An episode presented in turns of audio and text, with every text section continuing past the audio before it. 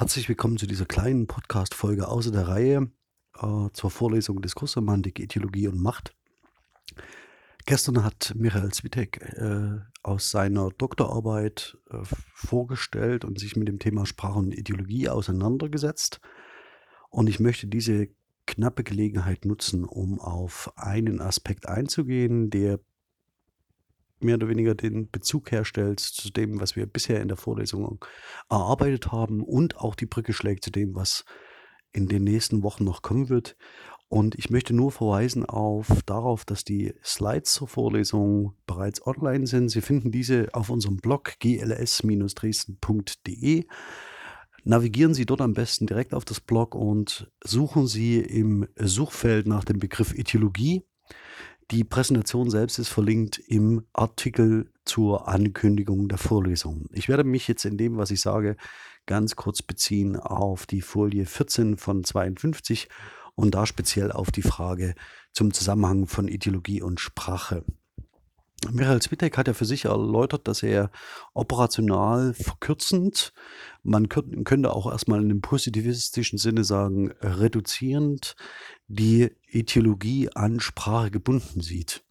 Dem ist nur zuzustimmen, insofern, als freilich jede Ideenlehre und jede Ideologie in dem von ihm vorgebrachten Sinne aus, zunächst aus Sprache hervorgeht und zumindest sprachlich vermittelt, also das heißt, ähm, tradiert, konserviert wird.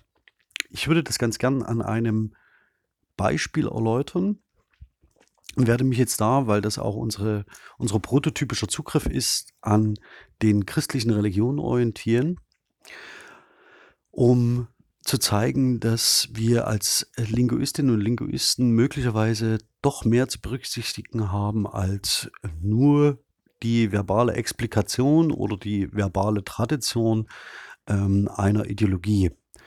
Michael Zwitek hat äh, abgehoben darauf, dass er auf Architektur, Institutionen und Rituale, das hat er nicht expliziert, das sage ich jetzt dazu, ähm, die er dem Dispositivbegriff von Foucault zuordnete, gern in der Analyse verzichten würde, um ähm, sich im Wesentlichen in einem konstruktivistischen Ansatz auf Sprache zu konzentrieren.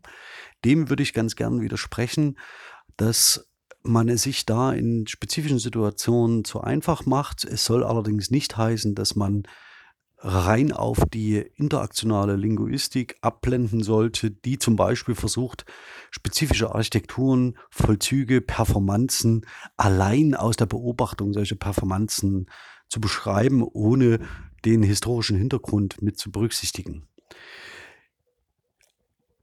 An der christlichen Überlieferung wird sehr, sehr schnell deutlich, dass wir hier es mit einer Narration zu tun haben, die im Wesentlichen Charisma, Prophetie und Verkündigung Jesu Christi in den Mittelpunkt stellt. Und von diesem Charisma, der Prophetie, allen verbalen Akten der Zuweisung, der Prophetenrolle und vor allen Dingen seinen Verkündigung wissen wir nur übersprachliche Vermittlung.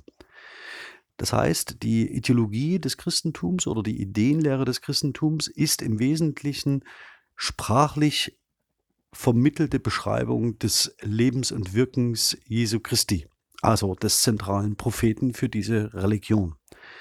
Allerdings ist es so, dass sekundär aus dieser sprachlichen Vermittlung und Tradierung sehr wohl Architekturen, Institutionen, Rituale und so weiter entstehen, die sich nicht nur allein aus der sprachlichen Tradierung im Christentum erschließen lassen, sondern die je für sich eigene Symbolsysteme darstellen und eigene Bedeutungen generieren, sodass wir sehr, sehr schnell, vor allen Dingen, wenn wir an die rituellen Vollzüge denken, zu einem multimodalen Setting gelangen, in dem Menschen, also Träger und Trägerinnen von Stimme und Sprache, sich in entsprechenden Architekturen auf eine spezifische Art und Weise bewegen. Das heißt, Körper in Ausdruckshaltung spezifischer Machtverhältnisse gesetzt werden. Und diese Vollzüge von Ritualen können sehr wohl im Hinblick auf die ideologische Geltung von äh, und den Anspruch von Wahrheit richtig oder falsch sein. Also sie können richtig vollzogen sein oder eben nicht. Und darüber spezifische Bedeutung generieren. Ich werde in der nächsten Vorlesung aus, eingehen auf die ein äh, zentrales Ritual des Christentums, nämlich das Abendmahl, also das Mahl des Herrn, und werde zeigen, welche Auswirkungen es hätte, wenn man sich tatsächlich nur auf die sprachliche Realisierungsform und die sprachlichen Realisierungsformen während der Abendmahlsfeier, also dieses zentralen Rituals im Christentum, konzentriert. Und werde den Fokus vor allen Dingen legen auf die sogenannte Transubstantion, also das heißt die Wandlung von Brot und Wein, die im Deutschen wiedergegeben werden häufig ähm, mit äh, ähm, Das ist mein Leib, äh, der für euch gegeben wird und so weiter. Also das schauen wir uns im Detail an, auch mit den lateinischen Vorlagen, die wiederum ihrerseits eine ganz eigene Tradition von Zaubersprüchen generieren. Ähm, man mutmaßt, dass es damit zusammenhängt, dass die Sprache des Klerus, des Latein, durch die primären Adressaten, nämlich ähm, die Gemeinschaft der Gläubigen, nicht verstanden wurde und aus der lateinischen Vorlage Hoc est corpus das deutsche Hokus Pokus resultiert. Dazu aber mehr in der nächsten Vorlesung, auf die ich mich sehr freue. Ich danke Michael Zwitek nochmal für den Input und vor allen Dingen für die detaillierte Darstellung und Auslegung des Ethologiebegriffs, an die ich direkt anschließen werde und freue mich schon sehr auf die nächste Aufzeichnung, Ihr Kommen und generell Ihr Interesse. Bis dahin ein schönes Wochenende.